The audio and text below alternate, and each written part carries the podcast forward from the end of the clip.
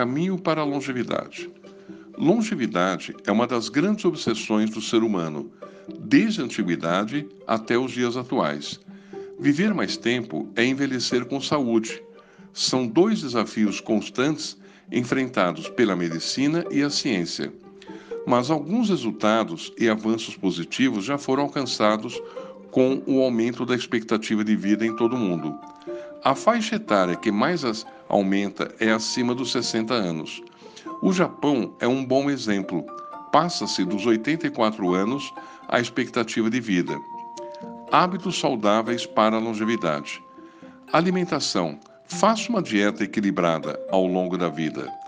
Lembre-se de beber água, de 7 a 8 copos por dia. Pratique esportes e exercícios físicos.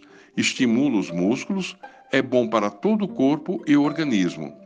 As atividades físicas liberam endorfina, hormônio que causa bem-estar, melhora o estado de humor e alegria. Dormir bem, de 7 a 8 horas por noite, é o ideal?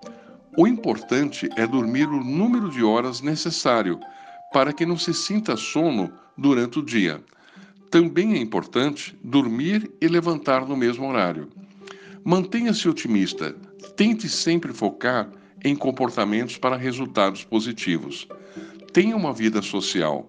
Conservar boas relações e amizades, aproximação com os familiares e saia para visitar amigos.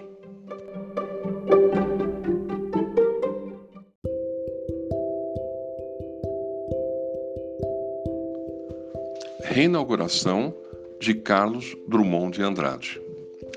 Entre o gasto dezembro e o florido janeiro, entre a desmistificação e a expectativa, tornamos acreditar a ser bons meninos. E como bons meninos, reclamamos a graça dos presentes coloridos.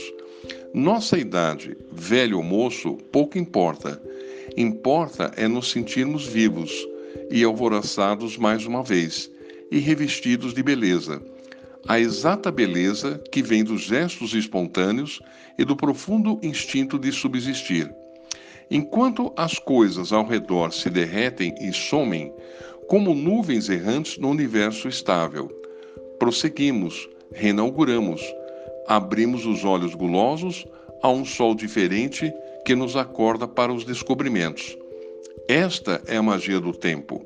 Esta é a colheita particular, que se exprime no cálido abraço e no beijo comungante, no acreditar da vida e na doação de vivê-la, em perpétua procura e perpétua criação. E já não somos apenas finitos e sós, somos uma fraternidade, um território, um país que começa outra vez no canto do galo de 1 de janeiro. Bom dia a todos.